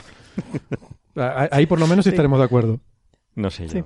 Yo creo que va a O ser seis muy- tías del Madrid o seis tías del Sí, Barça. sí, no, lo que sea. Eso, eso es fundamental. No sé, pero, pero la serie me, me enganchó por, por muchos detallitos y sobre todo porque no hay unos efectos especiales de estos hollywoodienses, Ya. que es lo que se lleva la importancia, ¿no? ¿no? La Mm. importancia es la acción dramática entre los personajes, entre los- en la ficción, ¿no? Pero tú estás hablando de la parte de ficción. La parte de y la ficción. otra Te iba a parte- decir, La- la otra por lo parte que tiene- te oigo que está como... Está muy diferenciada. Mm, Pero a la otra tiene el mismo peso, porque te oigo hablar mucho de la, La parte otra de tiene ficción. bastante peso, pero no van a explicar cada cosa que les pase con un, con un documental, un mini documental. Lo bueno es que están balanceando, es decir, a veces sale SpaceX, ahora, eh, más adelante en otros capítulos sale ExoMars, Euro- Europa, es decir, eh, están dando juegos, sale Degrasse Tyson, sale mucha gente importante, ¿no? Pero la, la ficción si- sigue siendo lo que, lo que guía la, un poco la serie. Y está, está también asesor- muy bien asesorada por una, una astronauta americana, la primera estadounidense afroamericana, Ajá. de Mae Jamison, y que lo cuenta en, en una entrevista que ella no le gusta cómo hace Hollywood las cosas. yo, yo creo que aquí podemos decir negra. eh, Sí, sí, sí, español, bueno, porque su color de piel es lo, negro. lo afroamericano es, que es un- precioso, es un color precioso. Sí, sí. Pero, pero, es decir, eh, Ya, eh, ya me gustaría tener ese color de piel. Sí, claro, y a mí también. Pero el, el tema es que está muy bien porque no ha, ha ido a lo clásico de Hollywood y no le gusta nada. Eh, le gusta que la, que, las, que la reacción de las personas sea como se supone que tiene. Ella es astronauta y sabe perfectamente los protocolos, sabe cómo reaccionan ante presión. Está muy logrado. La gente critica en internet cosas como, anda, pues no, no andan como en Marte, porque claro, es que la gravedad es 38% de la gravedad terrestre y tendrían que estar flotando. Digo, a mí me da igual. Yo Ya. ya, soy capaz de, de, De inhibirme pasar de ese tipo de y, de detalles. y de quedarme en el detallito. Me, me gusta que los seres humanos, que, que- que para mí es el fundamento de la, de la acción cinematográfica, entre los diálogos de los personajes, sea coherente y sean reacciones. Y son, según ella. Ya, tú estás estudiando más la parte Que es la parte que a mí me social, gusta, la parte claro. sí, de la, La parte de convivencia y de película. demás, ya y no la- la, y parte luego- de la ciencia, y la, si y recrea la parte de la ciencia te hace pensar, que es lo que me gusta a mí ya. Es decir, que digo, anda, eh, ves una cosa, no puedo hacer spoiler, pero ves unas cosas que te chocan un poco y de repente los- te las pones a buscar, te ves buscando en internet, ¿es esto posible en Marte? Y resulta que sí es posible. Ya. Y entonces me ha enganchado, es decir, eh, ¿Tú lo has visto, Noé? No, yo es que no, no estoy viendo la tele en absoluto. es... Bueno, yo, eh, yo he visto algo, he visto los dos primeros episodios, creo que vamos por el tercero. Eh, el tercero no lo he visto todavía, solo he visto los dos primeros. Sí, pues no podemos. Y yo mm, voy a contrastar un poco Venga, mi venga. opinión con la de Carlos. Bueno, en primer lugar, me gusta, o sea, me gusta, está, está decente. Quizás es que yo empecé a ver la tarde, entonces había oído los comentarios de mucha gente, como los de Carlos, diciendo, oh, qué maravilla, me encanta, me encanta. Y luego me senté a verla y la verdad es que me dejó un poco indiferente. O sea, me pareció que está bien, pero no me entusiasma. Ya. Eh, y, y voy a decir por qué. Yo, la idea esa me pareció brillante, de ir presente-futuro, Mm. presente-futuro. Eso, digo, qué idea más buena. Pero yo pensaba que era de otra forma, como lo habían hecho. O sea, yo pensaba que era más, el futuro era más, eh, digamos, presentarte Marte, cómo es Marte, explicarte Marte eh, como un documental con la excusa de que hay gente que está ya ahí. Y sin embargo me he encontrado con que han hecho una película. Es Ya. una película con su drama, además están continuamente pasándolo fatal. Claro, pero es están que, es que eso medio es, muertos la mayor parte del tiempo. es el segundo fundamento del episodio cine. Es una agonía. De hecho, había partes que las pasaba a cámara rápida porque era, hoy me muero, no sé si me voy a morir. No sí, me digas voy a nada. morir. Uy, qué, uy, qué frío hace aquí, qué frío. El huerto, el huerto. Y al rato, uy, qué frío y qué frío. Y vamos a morir congelados. Y, se- y, y repitiéndose unos a otros que vamos a morir congelados. Bueno, Tiene que pasar cosas en el cine. Yo tenía un profesor de, de- de Pero- cine de que hacía yo cuando era más joven que me decía, tiene que morir alguien. Pero- en toda política, eh, en el concepto americano de cine, Sí. tiene que haber Vale. para que Drama. pase algo. Tiene que Drama. haber Tiene que haber drama. Siempre me decía, Si es una guion película, tiene sí, que pero- morir alguien. Sí, si es una película, sí, está claro. Pero yo no pensaba que iba a haber una película. O sea, yo pensaba que iba a haber un documental. Yo pensé Ya. que iba a haber gente en Marte trabajando y que a base de eso yo Pues iba no, a es entender... mucho mejor. Estás viendo ficción que te engancha Yo- y encima documental. Vale, O sea, entonces, a eso me voy. encanta. Entonces, la parte de ficción es inevitable compararla con la película del marciano, de Ridley Scott. Es inevitable. Sí. Y a mí esa película me encantó muchísimo Sí. Y para mí es que no, no se sostiene. Eh, o sea, a mí me resulta poco creíble las cosas que les pasan. Si bien es cierto que científicamente el desencadenante es más realista, es una avería, no es una tormenta de arena, que ya hemos Ujú. discutido en el marciano que no es realista, pero me, me lo voy esperando. Todo lo que ha pasado. Ahora les va a pasar una cosa. Si se suben a un rover, digo, ah, se les va a escacharrar. Si se suben a no sé qué, digo, ah, les va a pasar algo. Tenéis el catálogo de, de dramas y vas poniendo check. Sí, sí, porque además le van pasando uno detrás de otro. ¿Sabes? No es que sean el resultado de un argumento, sino, por lo menos por lo que he visto, van pasando cosas como una detrás de otra. Es como, problema, lo resolvemos. Siguiente problema, lo resolvemos. No, no me parece que surja de forma natural. Bueno, da igual, pero eso es una Curioso que te mía. resulta más creíble que una sola persona lo haga todo a que lo hagan. ¿Cómo? O sea, te resulta más creíble en el marciano, donde es una sola persona la que consigue sobrevivir. no, pero no porque es una persona, sino, Sino por porque... cómo- mm, ¿Cómo por- está argumentado? Por, sí, porque la historia, bueno, para empezar es que más que el- la película es el libro, me parece que es maravilloso y está muy bien. Una vez que das ese desencadenante inicial, todo lo demás me parece que sí que está bien, Hmm. bien hilado y no son cosas que no me espero, las cosas que me van pasando, ¿no? Eh, y después me yo tengo la impresión con el marciano de que yo aprendí más sobre Marte que con la parte de ficción de este documental. Ya. O sea, Mm. se planteaban problemas que él pues tenía que ir resolviendo de alguna forma como mejor podía, Mm. como iba a rescatar la Pathfinder, como no sé qué. Sí, hay- aquello era una odisea de un ser humano solo ante el peligro. Esto es diferente, esto es, Es- la colaboración, es decir, si somos varios, ¿qué es lo que tenemos que hacer para poder hacer eso en nuestra casa? ¿no? Trabajo en equipo. Es un poquito Luego- diferente, ¿no? Sí. eh, entonces, bueno, está esa parte. Luego está la parte que a mí me, me saca mucho de las películas, me mata mucho el suspension of disbelief, que es el hecho de tenerle que explicar las cosas al espectador Hmm. a través de conversaciones entre los personajes de cosas que ellos ya deberían saber. Sí, eso siempre. Ya. Vale, vale, vale. Entonces, ¿Qué porras hacen estos dos discutiendo ahora esto si lo saben? Si los si dos es, lo saben, que lo saben. Es Claro. algo que o sea, no tiene que, hueco. mm, Nosotros no vamos a discutir cuando tenemos que observar que tenemos que hacer vallas. Exactamente, Ya lo sabemos. exactamente. ¿no? Es como si tú te pones a explicarle a Sí, Javier porque- que oh, tenemos que hacer esto y Flats, observar Dios así mío, porque si, vamos a Flats, encender la lámpara. porque si no no podremos reducir los datos porque no sé no eso ya se sabe pon una voz en off que lo diga oye el recurso del marciano me pareció brillante pues voy grabando el log aquí en la cámara para que por lo menos NASA sepa lo que ha pasado ya. Entonces me parece una forma mucho más brillante de, de explicar las cosas ¿no? y luego aparte de eso la parte documental ahora ve- venimos al presente eh, tampoco aprendo nada de Marte viendo eso. Eh, O sea, es básicamente un cameo de que, que genial. O sea, Mm. genial. A mí me emociona, por ejemplo, ver ahí a Andrew Ian. Sí, está Andrew Ian, es verdad. Ver a Neil deGrasse Tyson. Al escritor del Marciano, de Andy Weir. Andy Weir allí también. O sea, estaba toda la farándula, por decirlo entre comillas, de la ciencia. No, o sea, la gente a la que admiras y tal y no sé qué, verlos aparecer allí repitiendo el mensaje machacón continuamente de por qué tenemos que ir Sí, a pero luego, luego los demás capítulos Uf. van matizando cosas. Vale, igual, yo estoy hablando solo de los dos primeros Eh, capítulos. El tercero Igual mejora bastante. Te iba a decir si, es- si repetir un mensaje de forma machacona no es también un poco Sobre todo porque siempre es siempre el mismo mensaje. A mí me da la impresión de que hay algo de evangelización ahí. eso de, de y es siempre el mismo ah. mensaje. Hay, hay mil razones para ir a Marte. Ya. O sea, aquí nos ponemos a hablar y podemos hacer un programa entero de por qué hay que ir a Marte. Ellos siempre ponían la misma. Que además me parece que es la razón que a nosotros nos convence, los que ya estamos convencidos, que es lo de la aventura humana, la exploración humana, el ser humano Superarse, busca tal. la superación, el llegar a sitios nuevos. Eso a nosotros nos convence. A una persona que pregunta por qué hay que ir a Marte, no la convences No. con eso. Entonces, Sí, si ¿Con no qué la ya, convences? si no, claro. ¿Eh? brevemente, ¿con qué la convences, Cristo? Pues eh, primero con los avances prácticos que se logran, con cosas como lo que hablamos antes de que consigues, posiblemente puedas conseguir evitar la guerra que acaba destruyendo toda la humanidad, en el sentido de que De que- es un campo en el que puedes conseguir la colaboración, o sea, es lo contrario del campo de batalla, es el campo de colaboración de la humanidad. Es el, bueno, la supervivencia de la especie humana, que es así que lo mencionan también, la supervivencia, Sí, convertirte en una especie multiplanetaria, ese Sí. es un argumento importante, y luego sobre todo, que no es tan caro. O sea, Ya. una misión a Marte cuesta menos que una película. Una película... Sí, pero la infraestructura para que podamos vivir ahí No, tiene otra que cosa es colonizar Marte. ¿eh? colonizar, Eso- es eso es otra lo que, a lo que van, ¿no? Claro, sí, bueno. sea, establecer Pero una base una- para que se desarrolle la humanidad allí, ¿no? Ya, pero entonces como es una cosa a 30 años vista, pues compáralo con todas las películas que se hacen a lo largo de 30 sí, años. sí, sí, sí. ¿Vale?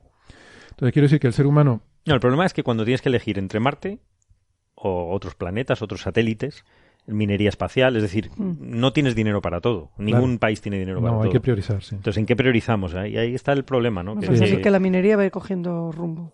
que a mí me gusta también el tema de la minería, pero... No, pe- pero yo lo estoy pensando desde el punto de vista un poquito pesimista, decir, bueno, la minería tiene un objetivo mucho menos romántico y menos científico, que es el explotar los recursos.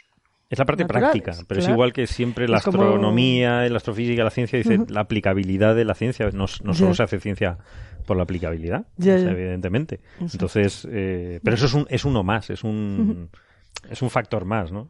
Vo- Volviendo al documental, eh, te- estaba mirando aquí, repasando mis notas. Una de las cosas que sí me gustó mucho, eh, y vuelvo, insisto, ¿no? al hecho de que te ponen esos personajes conocidos y tal, quien más me impresionó fue la hija adolescente que aparece de- del astronauta Scott Kelly, que es el astronauta que estuvo un año en el espacio para simplemente para probar, a ver Ah, qué sí, le pasa sí. a la gente cuando está mucho tiempo en el espacio, ¿no? Ujú. No es el récord, porque el récord lo tiene un ruso, que el pobre estuvo en la... en la- Que cuando volvió ya no era ni ruso. que el pobre casi se muere ahí arriba porque no, no había dinero para irlo a buscar, que es quien tiene el récord, ¿no? Ujú. Pero este estuvo cerca y era básicamente, no era por necesidad, era por decir, mira, te vamos a subir aquí arriba a ver qué te pasa. Un experimento médico. Y el hombre encantadísimo, ¿no? Pero su hija, que era una, una chavalina de Sí, era una cría, no sé cuánto tenía, verdad. 12 años, tre- no, quizás más, 14, 15 Sí, años, tanto, pues, no lo sé. no sé. Bueno, no sé, una niña. Salía ahí hablando y de su padre y de... Me, me pareció que hablaba con una madurez sobre la perspectiva de que su padre podía no volver. Podía no volver y... que estaba haciendo una cosa Ya. muy arriesgada. Y cómo entendía ella que eso era por el bien de la humanidad y que eso era lo que su padre quería hacer. Y que, bueno, siempre estaban con esa tensión y esa duda, Mm. pero que, que había, o sea, la forma en la que ella había asimilado el vivir ese, ese estilo de vida me impresionó mucho. Es lo que más me, me impresionó de toda la serie. Curioso. Lo que menos, ya te digo, que sobre Marte, mm, yo por lo menos no, no aprendí. No, pero porque tú ya sabes un poco, entonces a lo mejor hay gente que, que no ha Muy visto esa porque están metiendo también imágenes nuevas de, de alta resolución de Marte. En la- por eso digo que en el tercer capítulo yo creo que mejora bastante. Vale, vale. Y Pero yo, por ejemplo, leyendo el libro del marciano, aprendí eh, mucho sobre Marte y creo que se aprende más sobre Marte que con estos dos primeros capítulos de este documental y es lo que a mí me echa un poquito para atrás. Me hubiera gustado que tuviera más contenido mm, Científico. Que la parte científica Ujú. documental tuviera más, diera más jugo, ¿no? Sí, Más eh, más información. educativo casi, más que científico de outreach, ¿no? De, de explicar cosas. Pero bueno, De llegar a la eh, gente. pero está muy bien, ¿eh? O sea, solo estoy poniendo un poco por, A ver, a ver, cómo- a ver contrapunto, por fastidiar a Carlos. Ah, bien, bien, bien.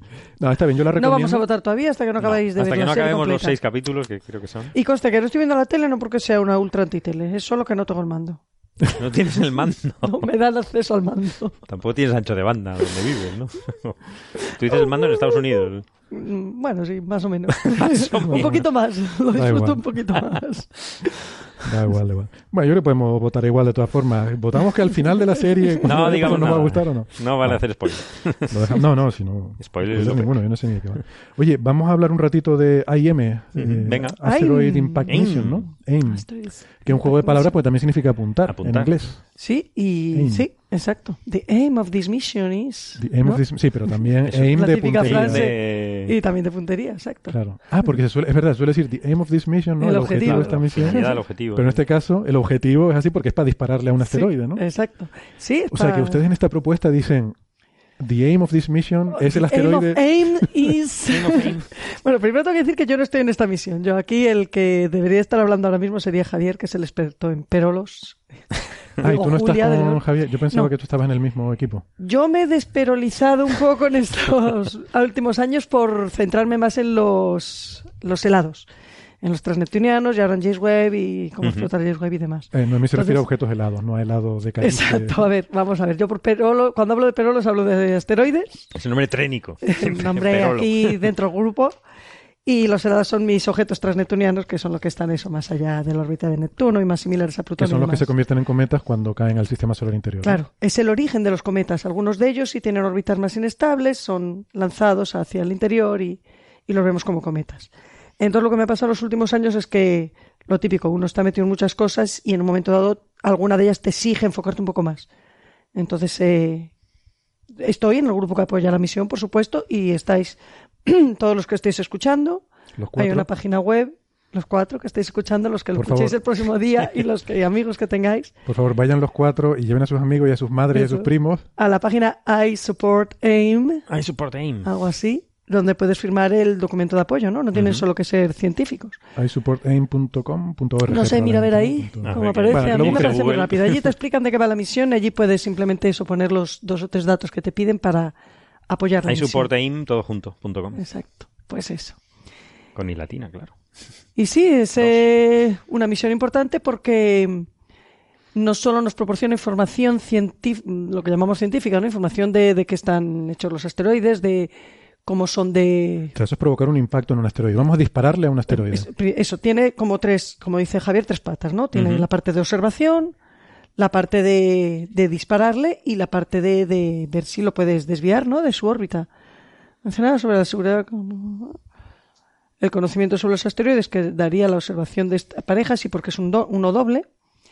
O sea, Y después... son dos pedrolos que están orbitando uno en torno Exacto, al otro y juntos doble. en torno al Sol. Ajá, exacto. Pues eso, tiene la parte de conocimiento y la parte de ver si podemos desviar un asteroide de estos con un impacto, de ver cómo reaccionan a- a- ante los impactos. O sea, esto, la forma de, de venderlo, bueno, de venderlo porque es lo que es importante aquí, es ver si somos capaces, si algún día mm, vemos que viene un asteroide en rumbo de colisión, ver si somos capaces de desviarlo. ¿no? Claro, exacto. Hacer una prueba.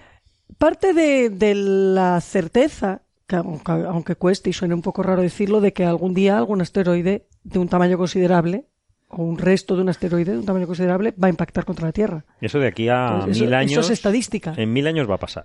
De un No tamaño. sé si en mil, pero bueno, sí. Bueno, un va tamaño pequeño, ¿no? Es eso, igual no pasa en la escala de nuestra Dinos- vida, no va a pasar mañana, Déjate pero. La fecha. Ella no en, quiere decir la fecha. en la escala de la humanidad va Es a un volver a spoiler, pasar. eso es un spoiler. Es verdad, dejémonos de spoilers. Porque además eso ya ha pasado anteriormente y pues puede pasar. Javier suele decir que Y- los dinosaurios se extinguieron porque no tenían agencia espacial. Claro. Exacto. Bueno. Entonces, ahora y- que tenemos cierto, dinero para- tenemos más conocimiento que tenían los dinosaurios y que y tenemos capacidad para usarlo, pues ¿por qué no vamos a empezar a considerar opciones? de. ¿Qué harías tú si te enteras de que un asteroide va a chocar contra la Tierra? Y una de las ha habido, hay distintos distintos eh, proyectos. Uno de ellos es este que es el de deflexion, el de decir, bueno, pues vamos a impactar a ver si Desviarlo. Desviarlo sería el objetivo. No se, no, no es el objetivo desviar este. El objetivo es producir el impacto para ver Es para ver qué, perturbación vas a exacto. crear en ese, en ese Exacto. asteroide. ok. qué energía, qué perturbación, Vale. porque dependiendo si el cuerpo es más monolítico o es más rugoso o como sea, va a reaccionar distinto ante un impacto. Ujú. Claro. Que eso lo sabemos de la. Porque hay que decir que lo que no queremos, hombre, puede ser una posibilidad, pero sería un último recurso, es destruirlo, porque si lo destruye, los fragmentos van a seguir la misma trayectoria que traía Claro. el pedrolo. Tú no, no O sea, puedes coger una cosa uno grande, y va a caer- en algo inestable. Van a caer dos Claro. millones más pequeños, pero muchos, ¿no? Exacto. Y no, y no sabes cómo va a reaccionar. Y ese es uno de los riesgos que corres con asteroides, por ejemplo, que fueran muy.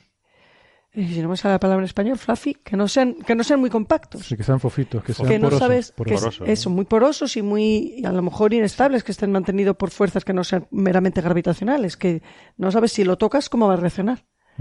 Entonces, todo eso son cosas que hay que considerar y cuanto antes se empieza a estudiar mejor. Y lo bueno de este caso es que la misión, lo que es el diseño de la misión está bastante ava- avanzado. Y la, la ESA tomará decisiones en los, pros- en, en los próximos días, semanas, meses para ya Y la- seguir adelante. La razón de que haya que ir a esta página a apoyar la misión es porque se está decidiendo si va adelante o no. Claro, y porque también ha- hace falta mostrar no solo soporte a la misión como que la misión salga, sino yo creo que también las, lo que es la política científica de cada país se tiene que dar cuenta de que si quieren tener representación, como hablábamos con lo de los astronautas y, y, y la serie Marte, ¿no? Ujú. Esta es una misión europea que seguramente va a seguir adelante y que va a tener repercusión a la hora de, de desarrollo por parte de muchas empresas relacionadas con, con, la, con el espacio. Y eso es eh, tecnología, son patentes, es empleo y es ciencia, es todo junto. Entonces, si de verdad queremos que cuando esto siga adelante nosotros estemos ahí, cada, cada gobierno tiene que apoyar esa misión y tiene que ofrecer pues algún tipo de, de soporte, de, de lo que sea, ¿no? Entonces, este es el momento de decir, nosotros queremos que, que esto siga adelante. O sea, esto sería para nuestros oyentes españoles, entonces básicamente, que sí. vayan a que vayan a esa página para que el gobierno español diga, uy, hay aquí muchos frikis que quieren apoyar esta misión, vamos a... Sí. Y para que la ESA y para que el gobierno español, para que todos vean que, que sí, que nos interesa estar ahí, que... Pero porque en esta página hay alguna distinción No. entre diferentes no, países, no, ¿o no, no, no, ¿verdad? no la hay. O sea, Pero bueno, si tú, si tú vas después al gobierno español a pedir ayuda diciendo esta misión tiene 100 apoyos, la misión tiene un millón de apoyos, pues claro. ya. O si, si se consigue, si 15 países de Europa colaboran y tú eres el único que no estás, dirán, ah, pues aquí pasa algo, deberíamos de estar también. Ya. Cuanto más apoyo haya, Ese- mejor. me he dado cuenta que es un argumento que funciona muy bien en la Unión Europea. El ir a un gobierno y decirle, mira, es que todo lo demás lo están haciendo. Sí, sí, sí, Sí, te, vas sí, a quedar eso- fuera. Eso suele, suele ser una motivación muy importante. Y ojo que estas misiones no es bueno, me quedo fuera en esta, pero me meto en la de dentro de dos años. No. Si te estas esta, misiones son claro. años y años de, Ya de te has perdido del planificación. tren claro. un poco, ¿no? Pierdes el tren y cuando quieras llegar va a ser otro distinto. Ya no puedes ir tú con una idea que se hizo hace 10 años.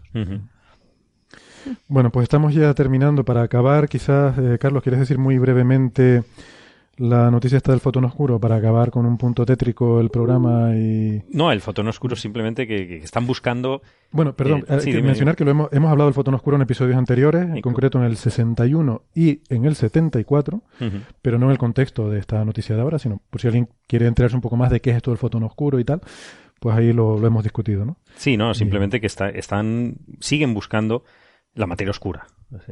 Para ver si realmente existe, si realmente es materia, ¿no? Hay, hay- ya hablaremos en otros programas las teorías alternativas que están surgiendo y que son interesantes, pero eh, si la materia oscura existe, eh, o sea, si es, es algo, es una, está formado por algo, de alguna forma tiene que interaccionar consigo misma.